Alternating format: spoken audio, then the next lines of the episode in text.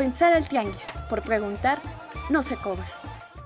Sean todos bienvenidos a este podcast. Yo soy Edgar Martínez y esto es A Pensar al Tianguis. El día de hoy no está por acá Catarina Reyes, pero tendrán mucho de ella a lo largo de este episodio, ya que conversó con Isabel Herreguerena, coordinadora del área de políticas públicas de X Justicia para las Mujeres, con la que hablará de las acciones punitivas ejercidas en contra de mujeres por diversos delitos y la forma en que en muchas ocasiones son privadas de su libertad de forma errónea e injusta. Además, una cápsula sobre el caso de Lucía Baltasar, una joven artista indígena que en medio de la búsqueda de su hermana desaparecida fue privada injustamente de su libertad. No se despeguen, que aquí comenzamos. Aquí puro bueno, bonito y barato. A pensar al tianguis. Pues estoy muy emocionada porque por fin se me hizo hablar con esta mujer que admiro y que sigo mucho, todo lo que hace por ahí en las redes y que me encanta lo que escribe. Está con nosotros, con nosotras, Isabel Reguerena, quien es coordinadora del área de políticas públicas de X Justicia para las Mujeres. Isabel, muchas gracias por acompañarnos el día de hoy. No, muchísimas gracias a ti, Caterina. Qué bueno que, que por fin se nos da esta entrevista. Encantada de platicar contigo de estos temas tan importantes y que nos des un espacio para platicar sobre ellos. Pues sí, mira, para empezar, ¿qué tal si nos cuentas ¿Qué es X Justicia para las Mujeres? Claro que sí. X Justicia para las Mujeres es una organización fundada en 2011 cuyo fin es buscar el acceso a la justicia de las mujeres y aquí es muy importante enfatizar dos puntos específicos. Uno es acceso a la justicia no solo a tribunales, sino acceso a la justicia, a ver las causas por qué las mujeres no acceden a la justicia por razones sociales, por razones económicas, por diferentes razones per se. Y una parte muy importante es a todas las mujeres. Y dentro de todas las mujeres entendemos que no hay un solo tipo de mujer que busca justicia. No es lo mismo una mujer urbana a una mujer indígena que vive en una zona rural. Eh, reconocemos la importancia de la búsqueda de la justicia de las mujeres trans y también hemos enfocado mucho de nuestro trabajo que tiene que ver con la presente entrevista con mujeres privadas de la libertad y mujeres liberadas. Una población que normalmente no es vista porque normalmente tiene un estigma de ser mala mujer. El enfoque de X también es muy importante decirlo, que es enfocado más en políticas de prevención y menos en políticas punitivas. ¿Por qué? Porque justo al trabajar con mujeres privadas de la libertad, mujeres liberadas y sus familias, nos hemos dado cuenta de los costos que tiene la cárcel en todos los sentidos, por lo que siempre, siempre abogamos hacia buscar mucho más políticas de prevención que políticas punitivas y de cárcel. Dentro de esto que nos cuentas, una de las causas que más lanzando en estos momentos es la ley de amnistía. ¿Nos puedes contar de qué se trata y cómo va hasta ahora el, proceso de su aplicación? La ley de amnistía es muy importante decir que si bien mucha gente la, lo ha relacionado con COVID-19 porque fue, se aprobó el 20 de abril en medio de la pandemia fue la primera sesión del Senado donde se aprobó, o sea, donde hubo una sesión en la pandemia, es importante decir que desde X la impulsamos desde septiembre. Nosotros la impulsamos como una medida de justicia social. ¿Por qué? Porque hay muchas personas privadas de la libertad que no deberían de estar privadas de la libertad. Esta ley prevé diferentes delitos, entre ellos, por ejemplo, el aborto o el homicidio en razón de parentesco, es decir, todas las mujeres que hayan sido sancionadas por aborto o los médicos. Mucho de lo que ha impulsado X son las mujeres privadas de la libertad por delitos contra la salud. Nosotros hemos encontrado, y eso fue lo que hizo que nos acercáramos un poco al tema de mujeres privadas de la libertad, cuando empezamos a ver los números sobre mujeres privadas, nos dimos cuenta que si bien solo representamos entre el 5 y el 7% de la población penitenciaria, cuando vemos los números somos la mayoría de las que están en prisión están por delitos contra la salud. En el fuero federal es la primera causa eh, por la que están en prisión las mujeres, delitos relacionados con, con, drogas y en el fuero común en dos años creció en el 103%. La mayoría de ellas están por posesión con fines de comercio, es decir, eh, las mal llamadas mulas, y la mayoría de ellas son primodelincuentes que llevaron a cabo el delito sin violencia y están en una situación de vulnerabilidad siendo cuidadoras principales. Entonces, este, este, esta ley prevé eh, a la amnistía para los delitos contra la salud, siempre y cuando eh, pertenezcas a ciertas categorías vulnerables, como que es estar en situación de pobreza, tener discapacidad permanente, haber sido coercionada para realizar este, este delito, ya sea por, tu pareja o por el crimen organizado eh, pertenecer a un grupo indígena y ser consumidora de, a ver, ser consumidor o consumidora de, drogas. Asimismo, eh, la, ley prevé para ah, las comunidades indígenas cualquier persona que haya sido eh, privada de la libertad sin el debido proceso, es decir, por ejemplo, no se le dio un traductor, el delito de robo simple sin violencia y el delito de sedición, que básicamente es utilizado muchas veces para sancionar la protesta social. Como puedes ver, todos estos delitos son delitos de personas que no necesariamente deberían de estar en la cárcel, sino que están en situación de vulnerabilidad. Sobre todo el tema de delitos contra la salud las mujeres hemos sido las principales víctimas de esta política que el propio presidente López Obrador ha llamado fallida, que es la guerra contra las drogas, que lo único que ha hecho es incrementado los homicidios, sumado las fosas y las desapariciones y no ha arreglado la situación del país en ningún sentido. Asimismo, cuando vemos los patrones de consumo, si eso es lo que muchas veces dicen, vemos que no ha bajado el consumo como tal, eh, sino ha subido el consumo de, de, drogas, además de que pues no se tiene un enfoque de derecho a la salud. Entonces nosotras planteamos eh, dentro de entendiendo la política de drogas como esta política fallida, lanzamos una campaña que se llama Liberarlas es justicia. En esta campaña uno de las tenía tiene tres este, tres peticiones. Una específico era un mecanismo de liberación para las mujeres y esto fue la ley de amnistía, que si bien eh, es, al final fue la ley de amnistía, es importante decir que la ley de amnistía prevé, prevé que las personas pueden ser liberadas estén en, prisión preventiva o no. En cambio, eh, el indulto solamente podría ser para personas que ya están sentenciadas, entonces pensamos que en un país donde tienes una cantidad tan alta de personas que no han sido juzgadas, era ideal buscar una, una figura como amnistía que incluyera a las personas que no han sido sentenciadas eh, y además el indulto incluye un, tienes que dar un, viene desde el Ejecutivo y es dar una lista de nombres, entonces incluía hacer ese trabajo que podía dejar afuera a muchas personas. Eh, la ley de amnistía entonces se logró este, emitir el, 20 de abril, sin embargo, con gran preocupación, eh, fue hasta el 20 de el 19 de junio que la comisión encargada de esta ley de amnistía sesionó.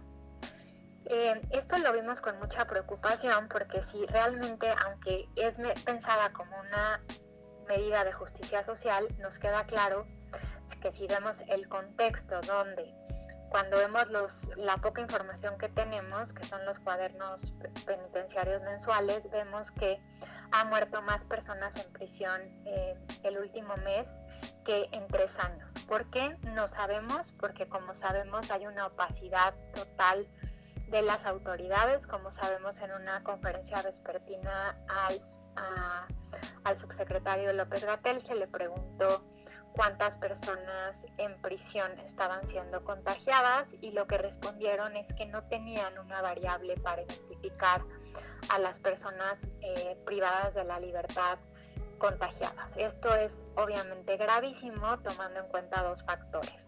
Uno, por un lado, pues las condiciones en las que se encuentran las prisiones en México, donde podemos ver que hay un hacinamiento brutal, eh, donde el 30% de las personas eh, pues se encuentran en situación de hacinamiento. Este, por ejemplo, en el Estado de México el 40% comparten celda con más de 15 personas, no tienen acceso a artículos de higiene ni tampoco a agua, muchos de ellos. Y además son datos que deberían de tener porque son personas que están en el total control del Estado. Entonces, eh, bueno, tienen esta primera sesión el 19 de junio y no es hasta la semana pasada que emiten los eh, lineamientos para liberar a las personas. ¿Esto qué quiere decir? Que todavía no han liberado a nadie, Este, o sea, esto se, se emitió el 20 de abril y no han liberado a nadie. Y pues nos preocupa mucho sobre todo que nosotras metimos, por ejemplo, una solicitud para Araceli, una mujer indígena privada de la libertad que cumple con todas las características de delitos contra la salud. ¿Y qué va a pasar con estas solicitudes que ya habíamos metido antes de los lineamientos?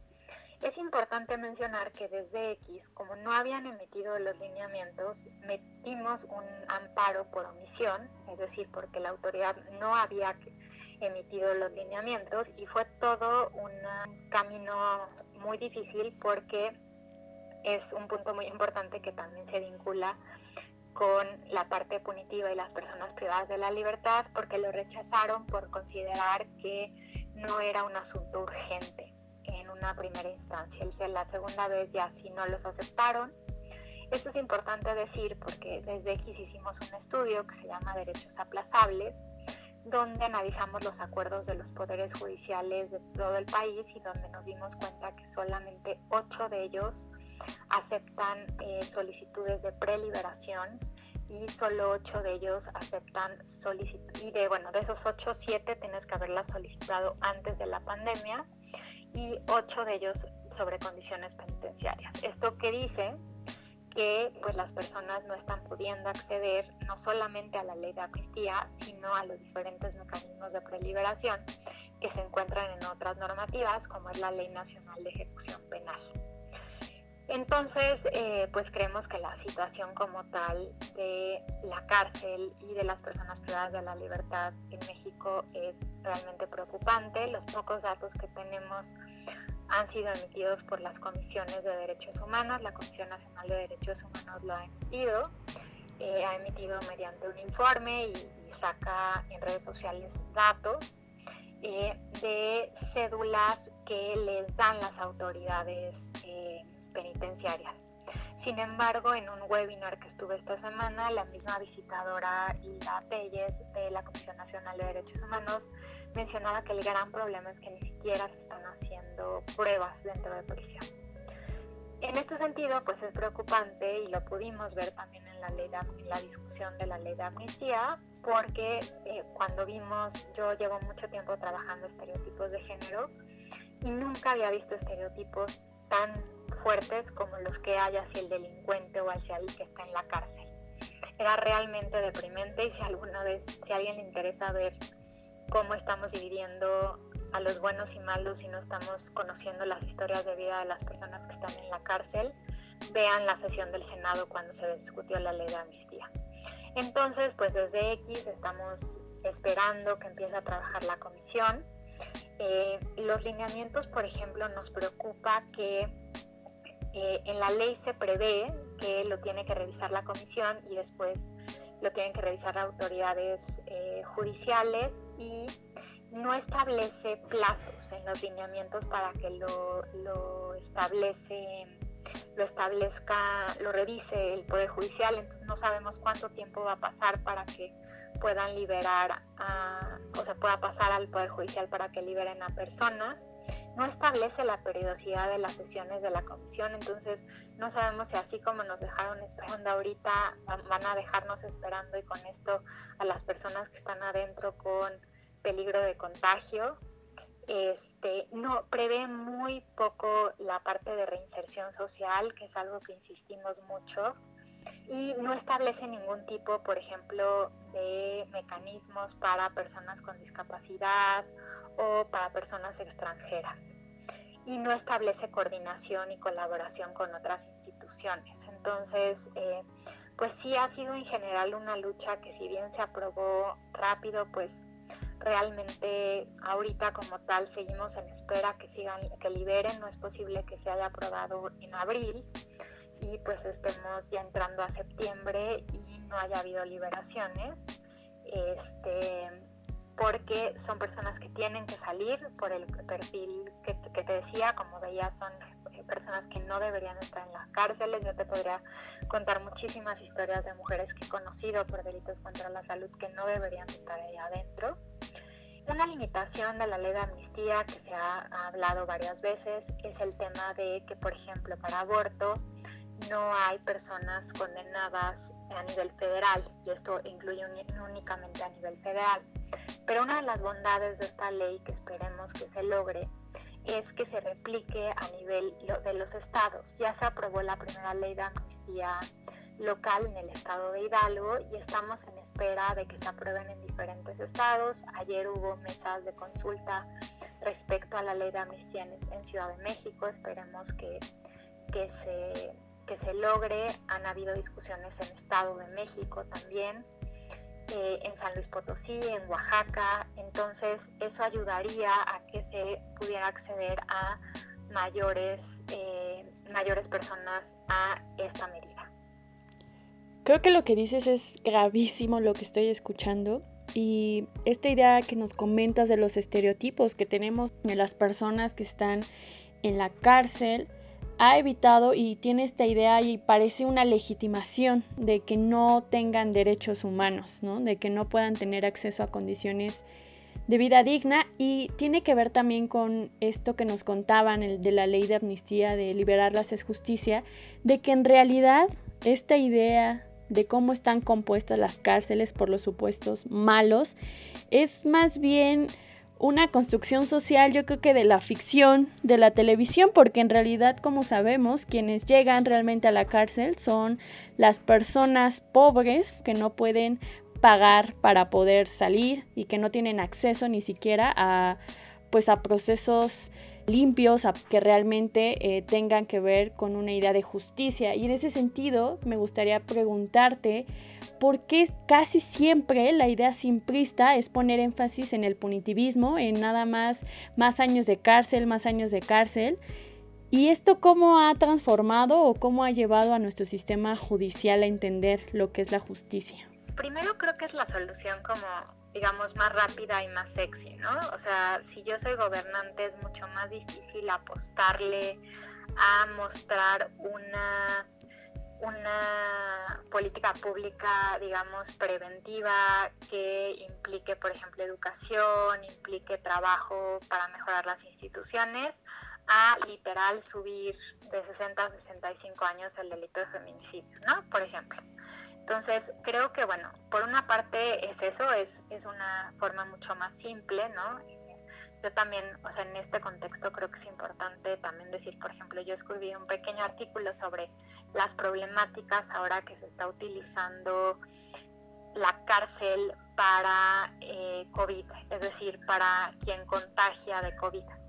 Y fue muy interesante cuando escribí el artículo porque hice la investigación y me di cuenta mucha, mucha la literatura basada en las políticas que se tomaron cuando empieza a surgir la, los contagios de VIH, que el uso del derecho penal lo que hacía en los casos, por ejemplo, de uso de en, en enfermedades, era que las personas no se quisieran hacer pruebas porque no quisieran informar a las personas eh, cercanas o a las personas con las que en el caso de VIH podían tener relaciones sexuales, en el caso de COVID, pues las personas que, con las que tuviste contagios, este, tuviste contacto en los últimos días, sobre eh, tu condición.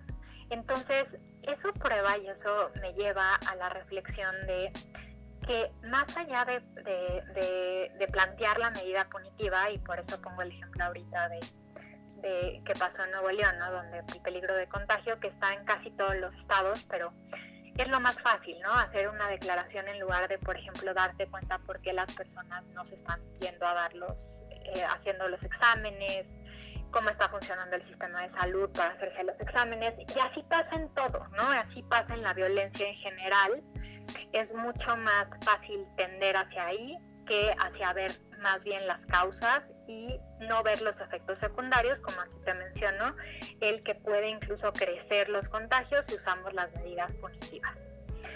En, este sentido, eh, pues creo que hay muchos temas actuales que, que, nos sirven para darnos cuenta de esto, ¿no? Uno, pues sería ver los datos, ¿no?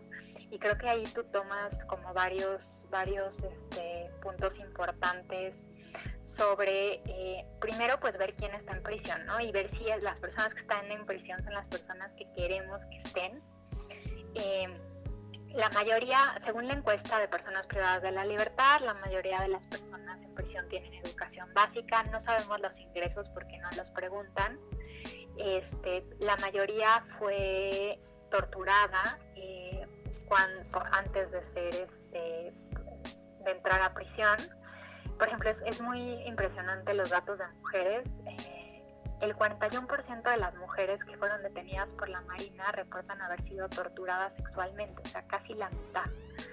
Y el 21% de las mujeres eh, privadas de la libertad por el ejército reportan haber sido torturadas sexualmente. Entonces, eh, pues sí, un primer dato sería ver quién está en prisión, ¿no? Y ver si eso es lo que queremos. Y el segundo punto es ver los efectos de la prisión. Hablamos de reinserción social, pero no nos tomamos en serio eh, el tema de qué significa la reinserción social y con las condiciones actuales de la cárcel es muy difícil llegar a una reinserción social. Nosotros trabajamos con una red maravillosa de mujeres que yo me siento muy afortunada, que se llama la Red de Acciones por las Justicias que está consolidada de tres colectivos y dos organizaciones de la sociedad civil, todas ellas de mujeres liberadas.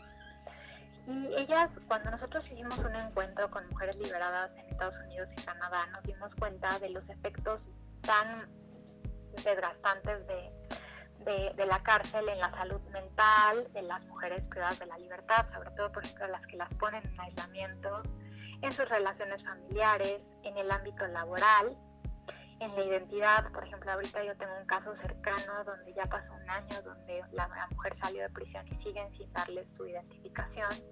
Sin identificación, ¿cómo puedes acceder a cualquier derecho? En el ámbito de la vivienda, por ejemplo, muchas veces los estereotipos hacen que no les, no les renten o a veces pues solamente la falta de identidad como tal la parte laboral, ¿no? Y aunque ahora existe esto de que no se deben pedir los antecedentes, la carta de antecedentes no penales, pues sigue habiendo una oficina que emite cartas de antecedentes no penales. Por lo tanto, eh, los antecedentes no penales no te permiten eh, acceder como tal em, a, a, un trabajo, ¿no? Entonces, en lugar de que la cárcel sirva de alguna manera para algo, eh, pues no, no sirve, ¿no? Estamos viendo que, rompe el tejido social en gran medida eh, y pues por más que hemos visto que el encarcelamiento ha subido, pues seguimos viendo eh, altas tasas de delincuencia. Entonces habría que buscar medidas de prevención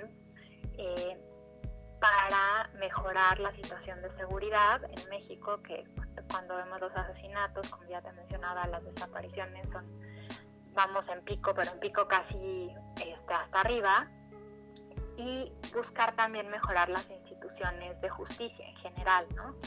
Y aquí tendríamos que mirar eh, muchas veces los, pues las instituciones, ¿no? Muchas veces sí hay una parte de corrupción sin duda, pero también hay una parte de falta de recursos, ¿no? O sea, por ejemplo, varios, hay un estudio muy interesante que hace Alejandra Ríos del CIDE, que analiza las fiscalías especializadas en delitos sexuales y se da cuenta que uno de los grandes problemas es que no tienen recursos. Por ejemplo, hay un ministerio público, este, hay como cinco ministerios públicos y una computadora, ¿no?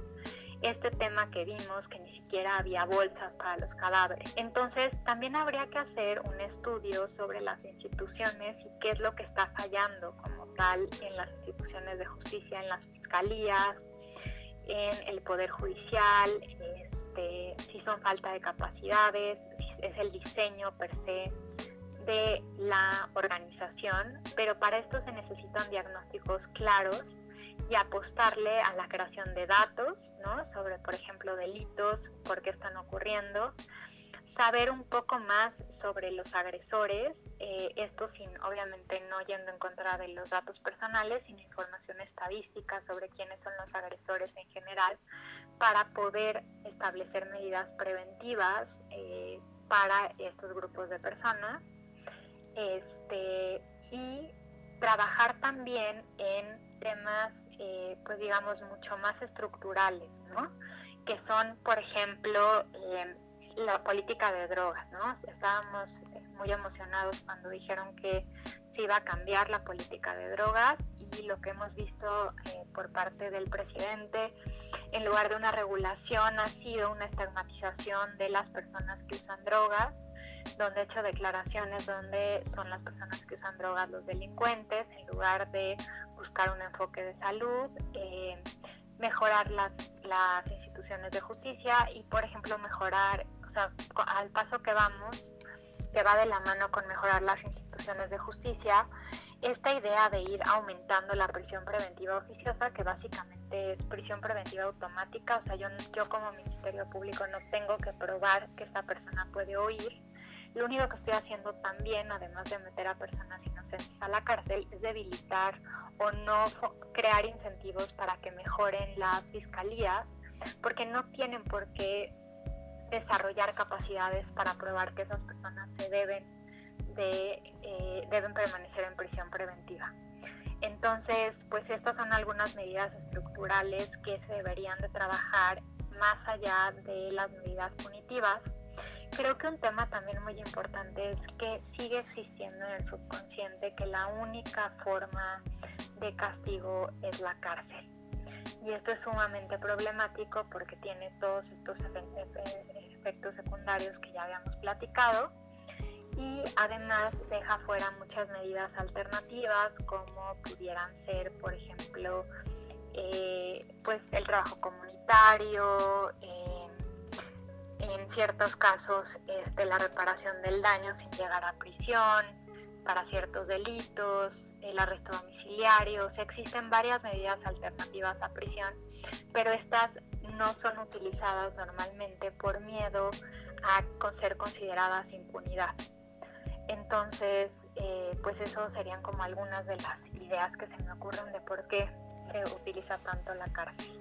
Claro, y por supuesto también orientarnos no solamente en el aparato ya digamos judicial, sino también orientarnos al aparato tanto de salud, a los sistemas de cuidado, a las oportunidades económicas, ¿no? A romper con estas estructuras de desigualdad tan fuerte que como tú misma nos contaste, que componen realmente la población que está en la cárcel y que por afuera nos venden este relato de simplemente mandarlos a la otredad como si ya dejasen incluso su propia humanidad. Bueno, Isabel, muchas gracias por platicar con nosotras, con nosotros y darnos otras perspectivas, eh, romper estos mitos, yo creo que del sistema carcelario y abrir las posibilidades de que esas personas, la mayoría han tenido, como tú dices, historias de vida en las que deberíamos de fijarnos antes de hacernos una idea que los desplace.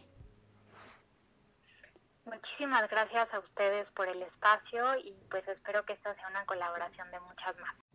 Recuerda que si conoces un negocio, micro, pequeña o mediana empresa que quisieras promocionar de forma gratuita en nuestras redes, puedes contactarnos a nuestro mail, todo en minúsculas, consume.local20 gmail.com y nosotros te haremos llegar los requisitos necesarios. Lucía Baltazar, mujer indígena que estudiaba la licenciatura de artes en la Universidad Autónoma de Guerrero, desde sus actividades artísticas como la literatura y la pintura, se unía a los reclamos aparición con vida de los 43 estudiantes de Ayotzinapa. Un día, en la búsqueda de su hermana Alejandra, quien había sido desaparecida, viajó a la Ciudad de México al aceido. Dos mujeres policías dijeron su nombre y en ese momento fue arrestada bajo los cargos de delincuencia organizada y tráfico de migrantes. Su arresto no solo tenía cargos infundados, sino que estuvo acompañado de tortura. Así Lucía lleva desde el 9 de octubre del 2015 en prisión preventiva, es decir, ya casi cinco años. El apresamiento de Lucía se entiende a la luz de su activismo. Por eso, fue incluida en la lista de presos políticos que la senadora Nestora Salgado entregó al Congreso el 14 de diciembre del 2018. Por múltiples razones, Lucía ya debió de haber sido liberada, pues nunca se le ofreció una defensa en su lengua indígena sufrió tortura. La ley dice que nadie puede estar más de dos años en prisión preventiva y evidentemente las razones por las que Lucía fue apresada responden a cuestiones políticas. Lucía entra dentro de la ley de amnistía aprobada el pasado 20 de abril del 2020. Sin embargo, a pesar de la urgencia de la aplicación de esta ley, no se ha podido llevar a cabo la comisión que se encargaría de esto, debido a que no se le ha otorgado el presupuesto. Amaranta Valgañón, abogada de X Justicia para las Mujeres, explicó el objetivo de la ley de amnistía en entrevista con la octava, el pasado 21 de abril del 2020. La ley de amnistía, eh, como se podrán dar cuenta en su contenido, lo que está previendo son perfiles eh, de baja peligrosidad. Tenemos perfiles eh, de personas que tienen delito, la comisión de delitos no violentos, tenemos perfiles para el caso de delitos contra la salud que están apuntando en específico a las poblaciones que han sido históricamente vulneradas como lo son las mujeres, según los propios datos de los informes en los que hemos trabajado y que hemos producido, las mujeres eh, que se enrolan en las filas del crimen organizado, en particular para los casos relacionados con eh, delitos contra la salud, eh, se ven obligadas por sus parejas, se ven obligadas por el contexto de extrema pobreza en sus comunidades. Lucía está en el centro penitenciario de Tanibet, Oaxaca. Ella y muchas más mujeres se encuentran tras las rejas por una política antidrogas punitiva, sobre todo con las más pobres. Además, la falta de mecanismos para los agentes culturales y activistas como defensoras de derechos humanos deja a Lucía y a muchas más sin que su voz siga activando y acompañando movimientos. Su reclusión es acallar la palabra, sucumbir espacios colectivos y aparta una vida de su digna tarea de articular presencias. La política antidrogas no ha tenido como resultado la desarticulación de grandes redes de complicidad, sino la muerte, desaparición y el encarcelamiento de las más pobres. También habríamos de preguntarnos su uso como pretexto para la reclusión y desaparición de agentes defensores de derechos humanos y activistas. Lucía sigue escribiendo desde la celda. Ahora soy la realidad y la memoria en espera, en busca del fuego insaciable, desnudo para tomarlo y deleitarme con la vida. Canto, todos los días canto y escribo palabras totalmente jodidas igual que yo ahora. Si quieres saber más sobre el caso de Lucía Baltasar, te recomiendo el reportaje Lucía Baltasar, Libertad a los presos poéticos, en Rompeviento TV. Para encontrar información sobre cómo ha afectado la política antidrogas a las mujeres y por qué es urgente la implementación de la ley de amnistía como justicia, visita el sitio de X Justicia para las Mujeres en x.org.mx. Utilizamos archivo sonoro de la octava y Rompeviento TV. Aquí puro bueno, bonito y barato. A pensar al tianguis.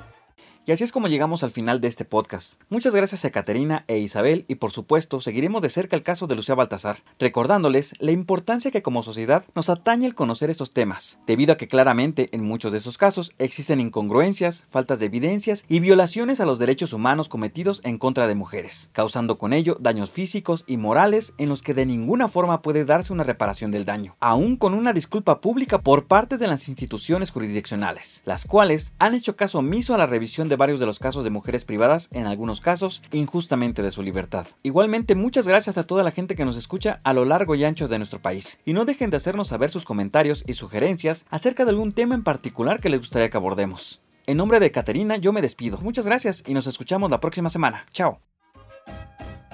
Aquí puro bueno, bonito y barato. Equipo creativo, Ecaterina Sicardo Reyes y Edgar Martínez Márquez.